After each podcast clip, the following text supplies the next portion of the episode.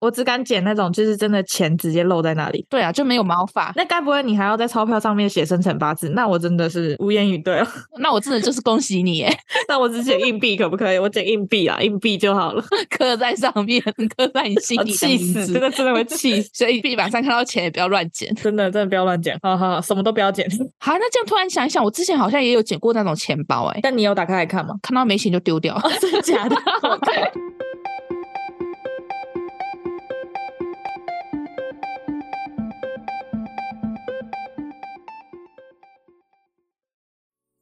Hello，我是嘎嘎， 还有，我是米江，宇宙妞妞吧。我是这集的宇宙播报员米江。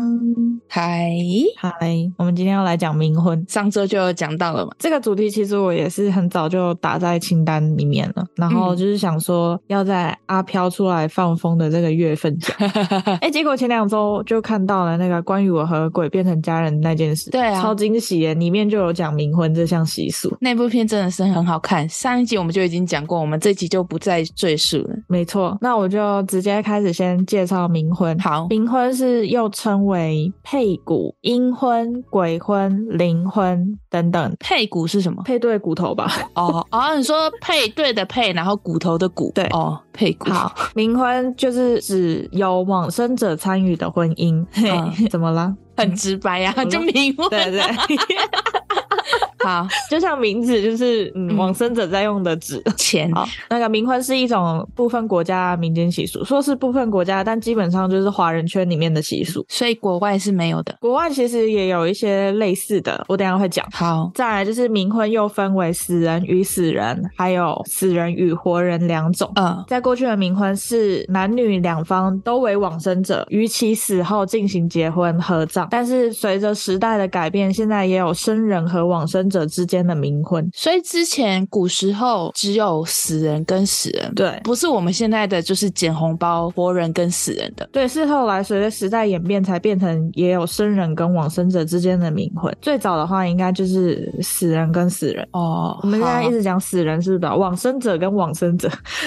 好好，然后在以前也有认为祖坟中只有一座孤坟，会影响后代的昌盛，会不吉利，所以要替死者举办冥婚。他们是有这种观念的，你的意思是说，如果是孤家寡人死去的话，就是在你的祖坟里面，如果只有一座孤坟，就会影响后代的昌盛。我觉得他的意思大概就是最好是成双成对，成双成对的。哦，所以古时候不是就有那种皇帝驾崩之后，他的那个要妃妃子陪葬，不能让他孤家寡人到地下，越多越。 好。秦始皇直接搞了很多那个兵马俑，秦始皇是就算妃子陪葬之外，他还要他的部下也一起陪葬。我觉得那是陪葬啊。我觉得陪葬跟冥婚可能又是两码子事。就像你刚刚讲的、啊，你刚刚不是说就是要求一个好的寓意吗？就有可能哦对对是对要好的寓意，所以才会有那个陪葬的风俗。嗯嗯，或者是说陪葬可能就是纯粹那些皇帝觉得你们就都是我的所有物，所以我死了之后你们也要跟着一起死。好哦，那接下来我们讲一下冥婚的来由，起源于殷商，并流传于周代。冥婚自古就被认为是陋俗。不好的习俗。，对，《周礼地官》记载着近迁葬者与嫁商者。所谓的迁葬与嫁商，就是指冥婚。而且《周礼》是记载周代政府官员制度，也可以说就像现代律法当中的那个地官篇，又是记载着民政与财政，就像户口、婚姻等等的规定，就是在这篇里面。所以，其实，在周代的时候，《周礼》已经明确的禁止冥婚。那时候其实是有禁止冥婚这个东西的。对，其实是有禁止的，但是风气也没有因此而被杜绝，然后甚至一直延续到民国初期，甚至到现在，偶尔也都还会出现冥婚。因为就像你前面讲的，不想要让死去的家人孤家寡人。原因有很多呢，也有那种就是说冥婚会改善人的运势，会加强人的运势啊，有的没的，然后就会举办冥婚。然后我这里有一些关于冥婚的历史记载，像建安十三年，就是差不多二零八年，曹操的儿子曹冲十三岁夭折，曹操出于对儿子的疼爱，便下聘已死的甄氏小姐作为曹冲的妻子，把他们合葬在一起，这就是死者跟死者的冥婚。哦，所以就是举办一个冥婚，然后让他们的尸骨葬在一起。对，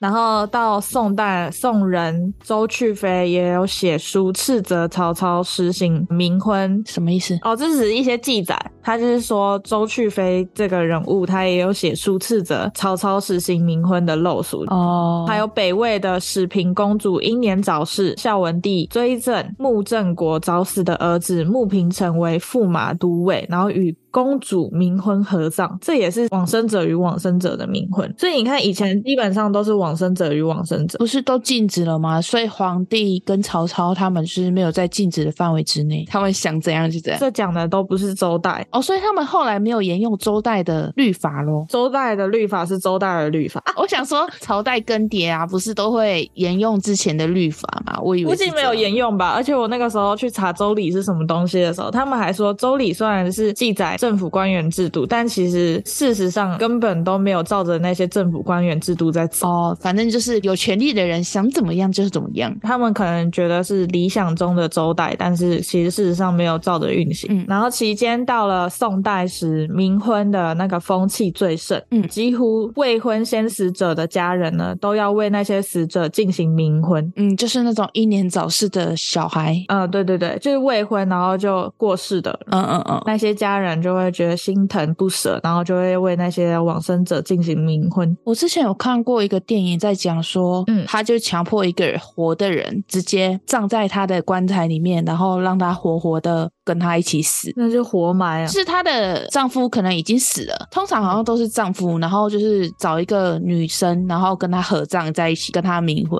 就是活活的把她闷死的那这种。是强迫哎、对啊，好可怕！这感觉有点像祭品的感觉。啊，他们可能是算那种生辰八字很合，然后他就会嗯把这个人直接当做他的祭品给他合葬，好可怕！所以古代的都是，往生者与往生者所以没有刚刚我讲的那种。或许有，因为哦我们也不因为知道太嘛残忍这种了那个时候风气那么盛，肯定有很多冥婚，但是你说到底是不是都是这么规矩的冥婚呢？那我就不知道了。哦， 好，说不定也有你说的那种。刚刚不是讲到到宋代时是风气最盛的嘛？像南宋人康与之，还有著《昨梦录》，里面写着：“年当嫁娶未婚而死者，两家令媒互求之，谓之鬼媒人。”呃，通家，呃，我我这些要全部念完吗？好柔，你可不可以，啊、反你正可不可以讲那个白话文啊？我都听不懂、哦，欸算了，我就不念这个文言文，反正。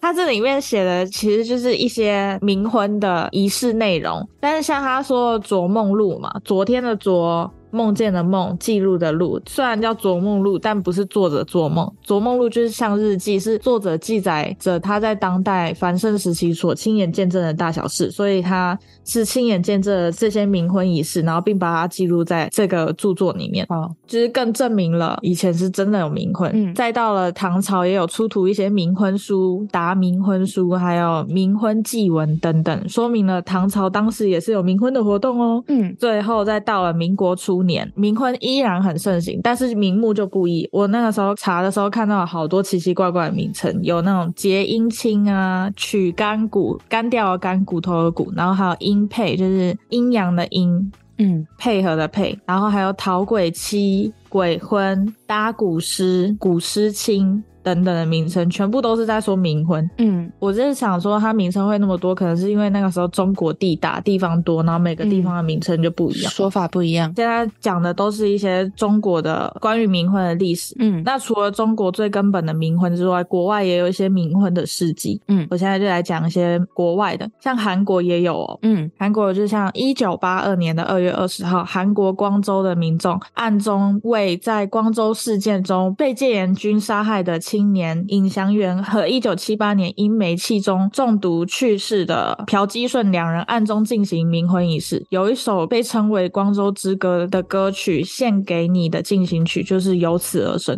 嗯，然后还有二零一一年的五月，韩国已故的女演员郑多彬的父母为女儿进行冥婚，新郎就是一名死于二零二二年的男子文在成。他们都还是找那种往生者跟往生者。对，这两个也是往生者跟往生者，嗯然后再来是欧洲，欧洲也有类似于冥婚的东西。第二次世界大战的纳粹德国曾出于战争考量，允许妇女与其作为士兵已阵亡的未婚夫登记婚姻，然后以获社会保障及其子女的婚生地位。但是我觉得这个很合乎常理跟逻辑。我听不懂哎，你可不可以白话 文？哦， 反正就是二战时期呀、纳粹德国他们因为战争的关系，那个时候不是会有很多士兵死亡吗？嗯，然后他们就允许那些阵亡的士兵的未婚妻，允许他们跟死亡的未婚夫登记婚姻，这个就是往生者跟活人的，但是他们也不是冥婚仪式。只是登记结婚这样，就只是变成法律允许你和死亡的人登记结婚，前夫的概念。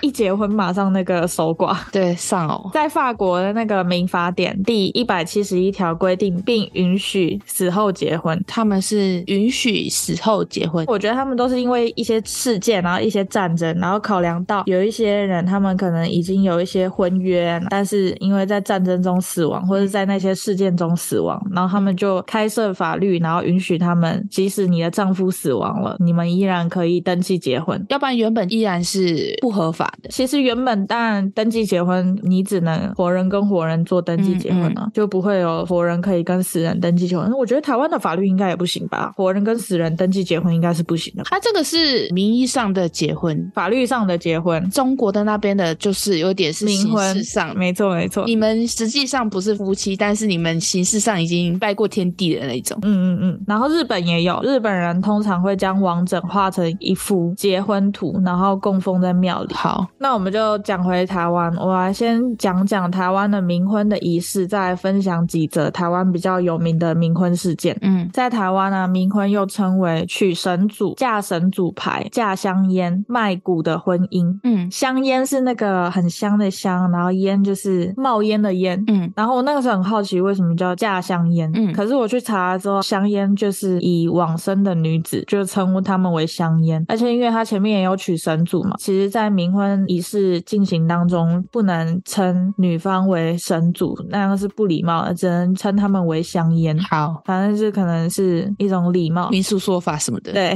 冥婚的仪式总共会有议婚、订婚、迎娶、拜堂、洞房。归宁六大仪式，其实听起来跟我们正常一般的结婚的仪式好像没什么差别，嗯差别就在于形式上会有差别。嗯议婚的话，就是把想要娶妻的男方家属会将男方的生辰八字拿到女方的骨灰前，寡杯、圣杯嗯就是同意此婚事，接着就把女方的姓名、生辰八字、住址等资料写在红纸上，然后询问过男方祖先，得到同意后就可以决定迎娶的日子，这个是议婚。嗯，我觉得这就是我们正常婚姻的提亲啊，这是我们的习俗上可能是有点半强迫 的，除非是双方有讲好的、合意的，但是我们这边好像都是半强迫的。是吗你？捡到不就一定要结吗？哦，对了，捡到一定要。除了是那种双方有认识，然后可能讲好说今天你儿子已经离开了，你女儿已经离开了，双方家人有讲好那种，另当别论嘛。没错，对然后第二个订婚，订婚仪式通常是用媒婆主导，新郎出轿迎娶新娘，然后媒婆再将戒指放到新娘的神主牌前，并告知祖先新娘即将出嫁。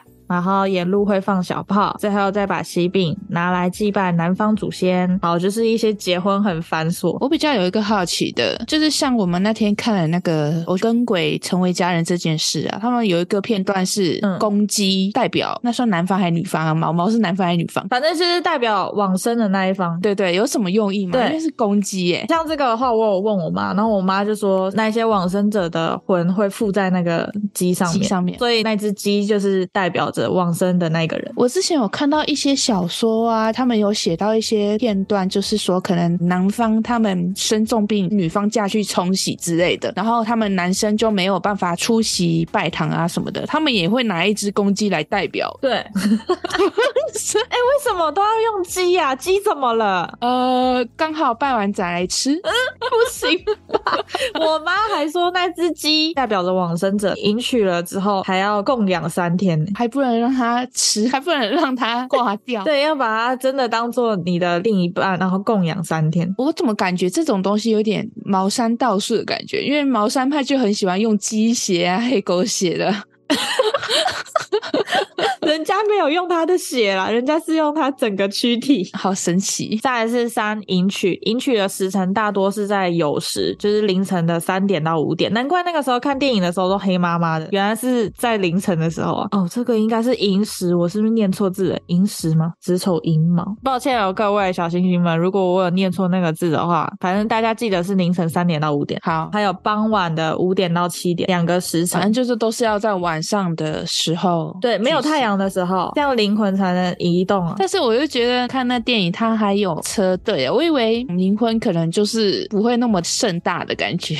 会吧？我觉得其实跟活人结婚的仪式都哦大同小异，就只是变成有一方是往生者，所以哦抱一只鸡代替往生者啊。拜堂的时候就抱着鸡嘛，然后还有说同意不同意都是用把不会再进行的，好，就变成这些取代了原本正常的仪式。好，再来就是拜堂，新娘的香炉啊，就会正式进到新郎家。进到新郎家后呢，应该要先告知男方的祖先，并以七炷香祭拜新娘。如果本身男方就有阳间的妻子，那个阳间的妻子也要一并出来祭拜，并告知阳间的妻子说：“你是偏房，去世的新娘为主房，然后以示尊重。”哦，死者为大嘛，对对对对对，死者为大。所以就是要让他当大房这样子。啊，那这样杨坚的妻子好委屈哦，一直揍她老公，叫你不要在路上乱捡红包，叫你乱捡红包。我不知道你有没有看过维腾的《伪鬼话》欸，她的姑姑也是冥婚的，这叫什么代表者吗？她的老公也是有冥婚。如果大家有兴趣的话，可以去看一下维腾的《伪鬼话》，就是在讲她姑姑整个冥婚的过程。 嗯，然后吃饭还要留一个位置给她，然后也是要准备她的饭。没错，接下来的洞房就是这样，冥婚大多不请宾客，然后在用餐时，男方旁边要留一个空位，还有碗筷给新娘。然后还要给他们洞房的时间，嗯，然后进入洞房的时候，新郎要独自一个人留在卧室陪新娘睡觉，并且将新娘的神主牌放在洞房三日，然后三日后再移到正厅，那我比较好奇，所以他们真的当天晚上会洞房吗？不得而知。只是需要一个时间让他们相处的时间、空间。不得而知哦。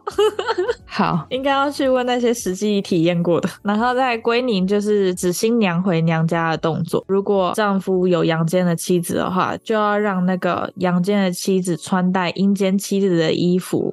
代替阴间的妻子回娘家，并且记得准备礼物。好委屈哦，杨千的妻子 如果没有妻子的话，那他要怎么归你？估计带着神主牌，还是要带着那只鸡回家。好哦，我就想说，大家如果听完这六大仪式，可能会哀叫，就说：“诶、最经典的捡红包的捡红包的仪式在哪里？”可是因为冥婚会发生，又分为好几种情况，会有那种捡红包的这种剧情，通常是家中未婚儿女因为意外生病不幸离世，然后有一些家长因为心疼与不舍，将儿女的生辰八字放入一个红包袋里面，再把红包放到路上。当有缘人捡到了，就要将其儿女嫁娶回家。因为我刚刚前面都讲儿女，因为现在也有儿子的状况，不止女儿。是不是之前的都比较多是女儿 啊？女儿对会放红包，以前大部分是女儿，但是现在其实也有儿子的状况吧？我觉得 比较好奇，就是像电影啊，它是男男的结合，所以冥婚也有男男哦 咯。依照时代变迁的改变咯。好像也 是。对啊，依照时代变迁的改变。然后另外还有那种订婚完挂掉的，然后为了让他们有圆满的婚姻，所以冥婚，这种也不用捡红包。然后也有那种为了改运而冥婚的，这种也不会有捡红包的剧情。为了改运而去冥婚的，他们的那个对象都怎么找来的？有专门的那个事务所，是不是帮你介绍婚姻事务所？ 我的天呐、我在想，应该是有专门的媒人哦。哦，好他，说啊，这家女儿去世啦啦，啊，他女儿也不错啊。你需要冥婚改运是吗？要不然就娶了这家的女儿。舍不得儿女孤苦无依的话，那为什么不直接去找也是孤苦无依的异性或者是同性去结婚，还要找生人呢？所以以前古代就是死者与死者，但不知道为什么这也是随着时代变迁的演变，你知道吗？而且他们会把生辰八字放在红包袋里面，再放到路上。其实说是有缘人，但是也有一些人的说法是说，红包放在路上了，捡到红包的有缘人是那些往生者自己挑选的对象。那为什么一定要挑活人呢？不能挑同样是阿飘的吗？这样子他们才不会有隔阂啊。会不会是像那个关于我和鬼变成家人这件事里面讲的一样，鬼和鬼不会认识啊？ 那人跟 鬼就会认识喽。呃呃，阴阳两个是讲假的，就对了， 很纳闷，就是觉得很奇怪。嗯，对，这也是一个疑惑。好，我们接下来 继续讲。说到为了改运而冥婚，我们就来说一下冥婚有什么好处。嗯，一、保佑身体健康，因为新郎满足了往生者想结婚的心愿，所以通常哦往生者会回向给男方，但不是专指发大财中乐透这种事情，而是保佑身体健康。大家听到了没有？冥婚没办法改运哦，它只是保佑你身体健康。改运是改运啦，但是改运并不是指那个什么发大财中乐透。对啊，那是增加你的财运，但改运也有可能是让你一些事情变得比较顺利，然后哦身体变得比较健康什么的。不会让你去发那种偏财啦，没错，就是大家好要注意一下哦。很多人是为了想要发偏财而去冥婚，是吗？就感觉就是像这种东西，就有点像我们之后可能也会讲的那个古曼童也是啊，他们就是为了养小鬼。然后达成什么心愿的感觉。在二因机缘改善运势，他说冥婚是因为需要双方合意，所以其实也算是一种缘分，但并非结婚了事就好了。因为一段姻缘也应该要定期祭拜，然后维持良好的互动，才能让时运继续保持。就是你要一直供奉他，所以说，你不要以为就是结婚了就好了嘞，你后面还得真的就是把她当妻子一样，就是侍奉供奉这样子。要哄他哟。嗯，要哄她，要常买礼物送她，吃饭都要留她的碗筷。好，那就是大家自己评估一下，如果有需求的话。好，第三个，最后一个就是阳间的妻小生活会比较顺心，只要尊重对方，友善相处。一般来说，明妻都会帮助阳间的妻子。民间也有许多案例表示，小孩会变得比较听话，不容易生病等等。就是会回向给他啦，只嗯要用心对待他，他一定就是会回向给你。多了一个老婆持家，对，所以没有那种老公的吗？哎、你想要什么？没有，我只是帮广大的小星星问一下，我可能不太需要。 可以，我觉得现在应该是有的啦。反正随着时代变迁，什么都有可能。跟一个老公冥婚应该也是可以的啦。冥婚事务所有没有这种店啊？对，不然我去开一个好了，感觉好像会不错。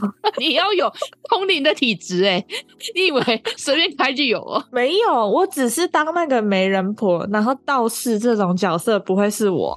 就是可能你开这个事务所，就会有人来找你，就说我的儿子需要找一个老婆啊，我的女儿需要找一个老公啊，你就可以汇整在一起，你就可以分配、欸，对对对对对对，没错没错没错。好像有前景的感觉、欸，大家。我是在保护冥婚这项习俗欸诶、 这不是习俗，这是陋习。Hello，你前面才讲它是陋习。Hello，在台湾还没有说它是陋习啊呀、我觉得是、欸，因为就是我们这辈人啊，我的印象这种都是半强迫式，就是不太是双方合意的。 我觉得所谓的陋习就是红包袋这一趴。对啊，就是有一点半强迫的。我的事务所不是红包袋啊，我是双方合意。但是双方合意的，这 就 OK，但是合不合法就不知道了哦。嗯，这应该没有法律限制它吧？可能你要去查一下、欸，要不然不合法，到时候去举报他，抓米没有酱不。合法吧？哪里不合法？你是说我这间公司能不能登记成功是个问题是吧？ 对，就是人不知道家卖什结婚么的事务所是帮活人啊，你是帮往生者，也是一个对功德 哎、哎、对耶！我下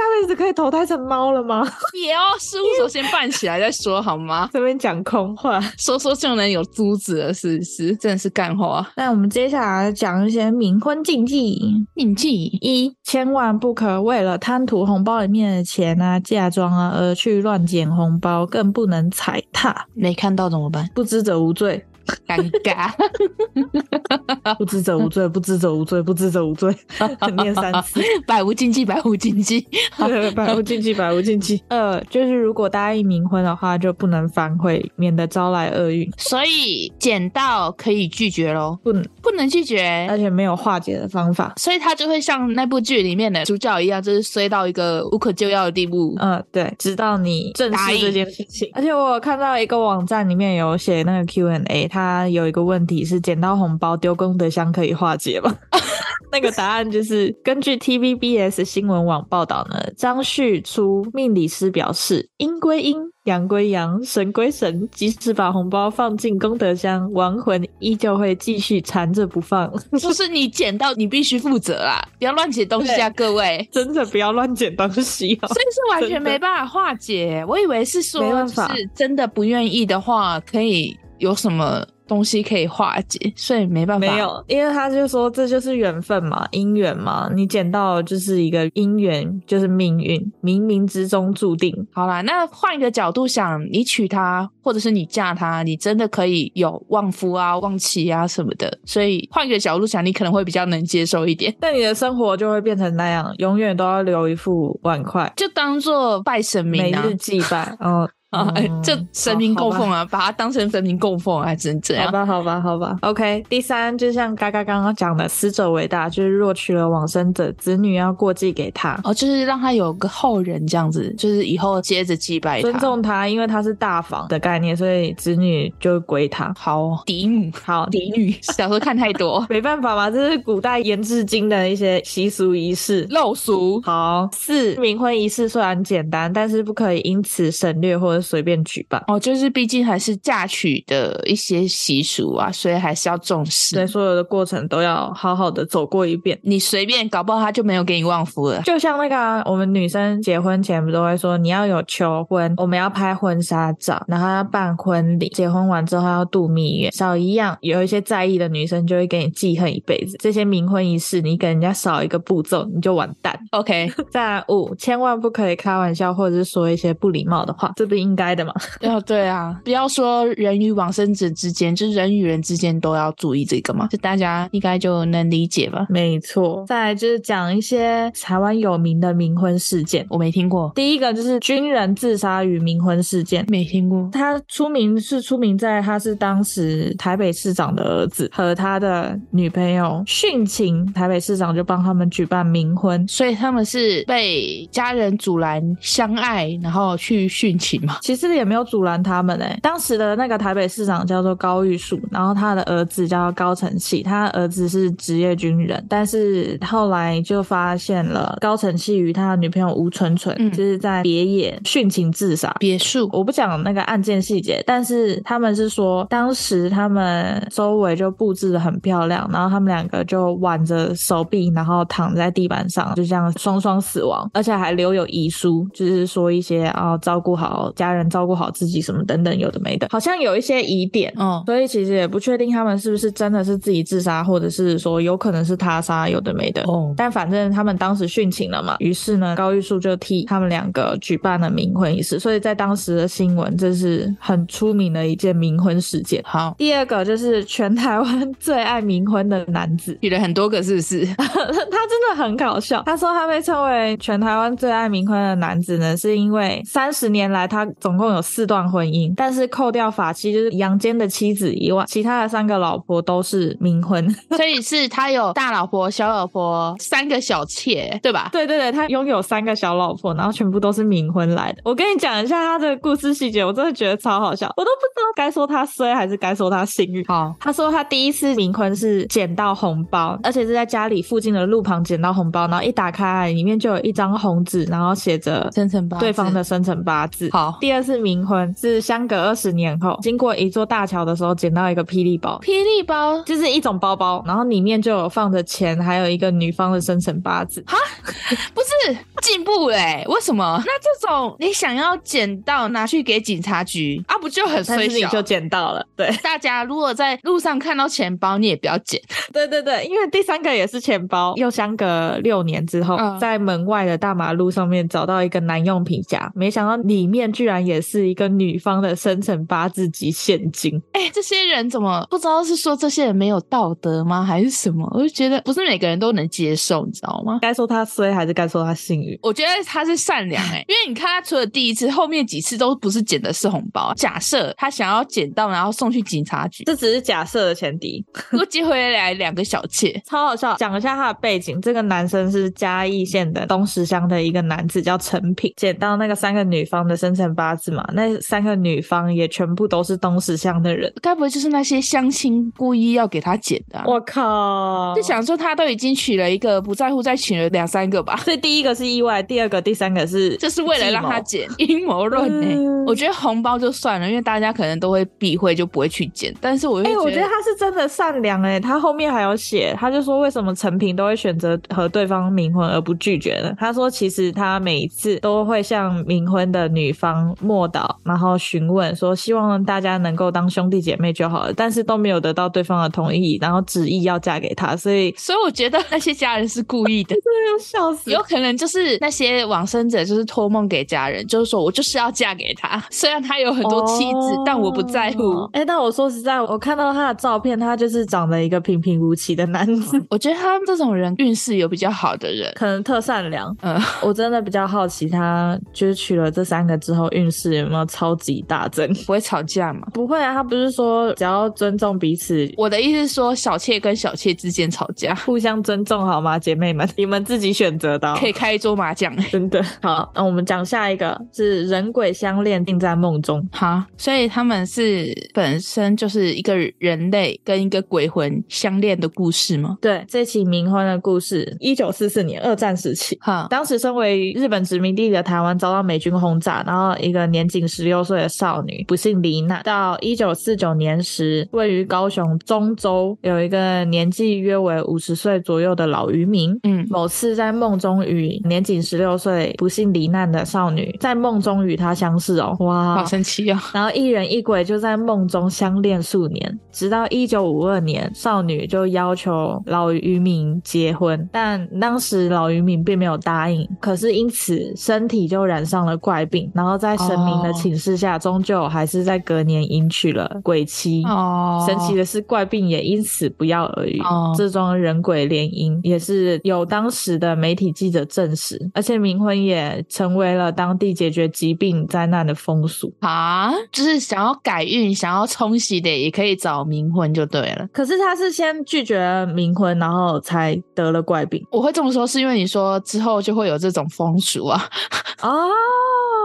对耶，这又再次说明，我觉得你的冥婚事务所是可以开的，就是会有这种需求的人们信者恒信啊！啊，对对对，我觉得就是有商机的 各位，哇，好像可以耶，不然我们来开一 下小宇宙我不要小宇宙冥婚联姻事务所。这表面上看起来像做功德，但是你实际上是在跟鬼魂打交道，我觉得很可怕。哦，对耶，会不会其实我虽然做功德，但是我的那个气会越来越弱？我觉得这可能是另外一种说法，但是我是觉得啦，就是人跟人都会吵架，就是可能要闹离婚什么的。万一他们闹离婚来跟你离婚呢，叫你帮他离婚呢，变成你要处理他们的婚后的所有大小事的感觉，找你负责，售后服务。 我先跟大家讲哦，就是一旦这个东西谈成了，就没有离婚这件事情。我从来没有听过冥婚有离婚的哦。就是没有售后服务就对了。对对对，没有售后服务哦，你就自己好好供养哦，不干我的事了。反正我就觉得这种跟鬼打交道的东西太可怕了，不敢。好，然后我在查询这些有名的事件的时候，我还看到一则很扯的新闻，也跟大家分享一下，就是中国内地盛行冥婚嘛，嗯然，后他们盛行到什么地步呢？盛行到他们会卖女尸，而且他们就真的是陋习的感觉了。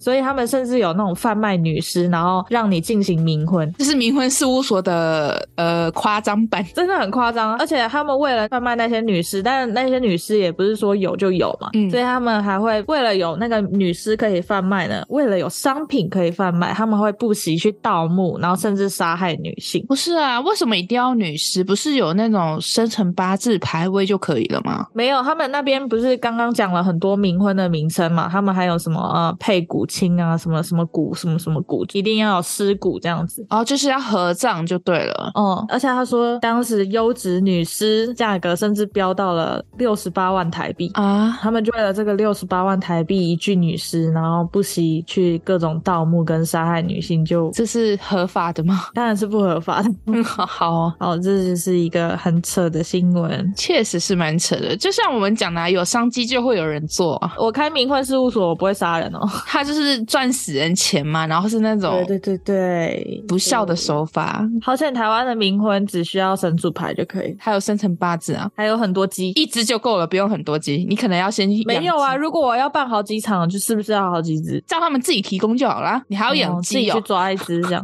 然后去菜市场买一只啊，去菜市好麻场挑一只烦哦。然后上一集嘛，有说要讲冥婚这一集的时候，我就有说我要来问问看我妈妈有没有冥婚的小故事。我问嗯了，他说她有， 他有，他有亲身经历哦。不是她亲身经历，当然不啊可能她亲身经历。如果她亲身经 历，现在我们家每天都要多一副空碗筷 你。就不会叫他妈了，你要叫他二妈。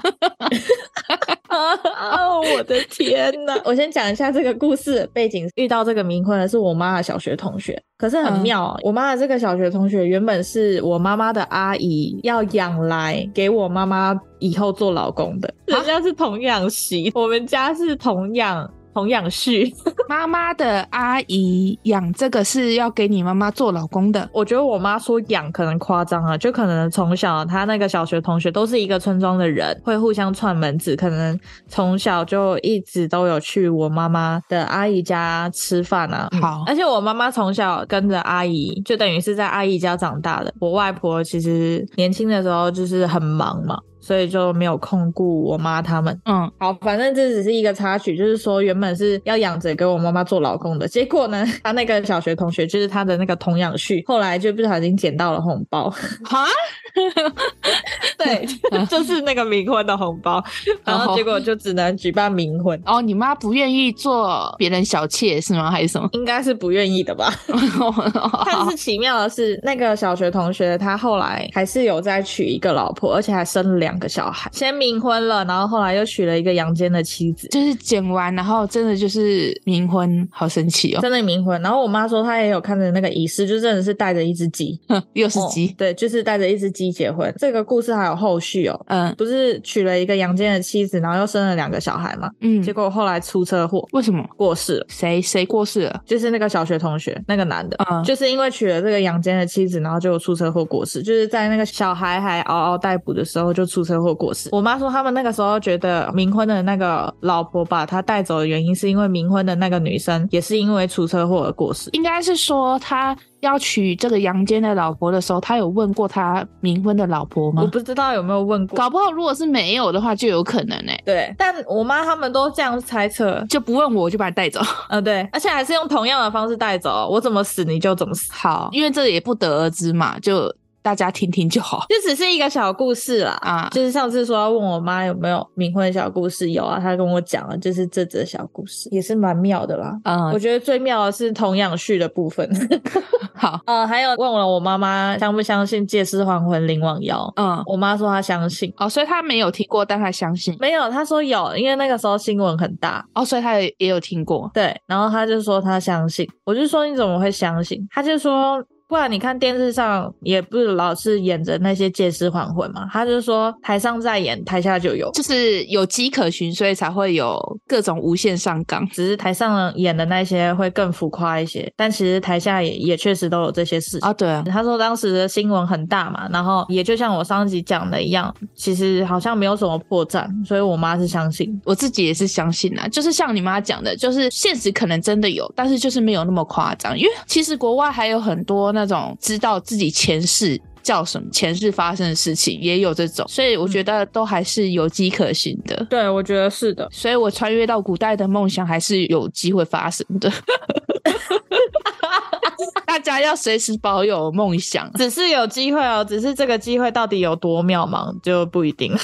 哦，笑死！确实大家，是有机会了，对啊，确实。 世事难料嘛。 OK，我今天冥婚的故事主题结束了。好，大家会不会觉得米酱妈妈好像感觉什么都知道的感觉？哦，对啊，问他什么他就知道什么，而且我昨天只是问他冥婚跟那个灵网谣，然后结果后来他又讲了一大堆其他的补充，他就又再次强调了，因为他八字很轻，有的没的。好然后他又讲了其他的小故事，我可以留着以后其他集再慢慢补充，我不想一次把他的故事都讲出来。 米酱妈妈是个传奇的人物啊， 哦，笑 死！哦我可以先说啦，因为我妈的八字真的很轻，她才两两三，然后我跟我妹都是四两多，是很重的。嗯然后我还问我妈说，那是不是我们两个在你旁边的时候你就看不到？她就说，嗯，待在家里，因为我跟我妹都在，她就看不到。就是会有保护网，对对对对，只是有时候在梦中啊，或者是自己一个人晚上走夜路的时候，就会嗯。比较容易。对，好，关于米酱妈妈的事，我们就之后慢慢的再补充给大家咯。如果有兴趣的话，有主题接触到的时候，就会触发。 对，就会触发小事件，所以欢迎投稿。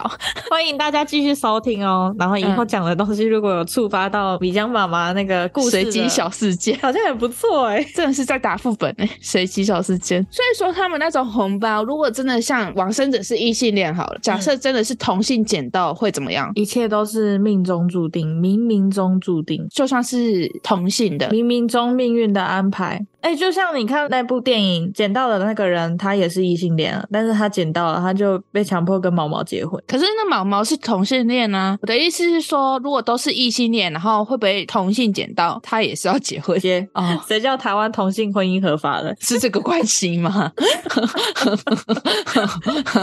时代变迁嘛，没办法，一切都是命运的安排。冥冥之中就是有注定，你捡到就代表你跟他有缘，所以也不管你是男是女你们是被月老牵红线的，you。 ，you 大家看到地板上的东西就 you，不要乱捡。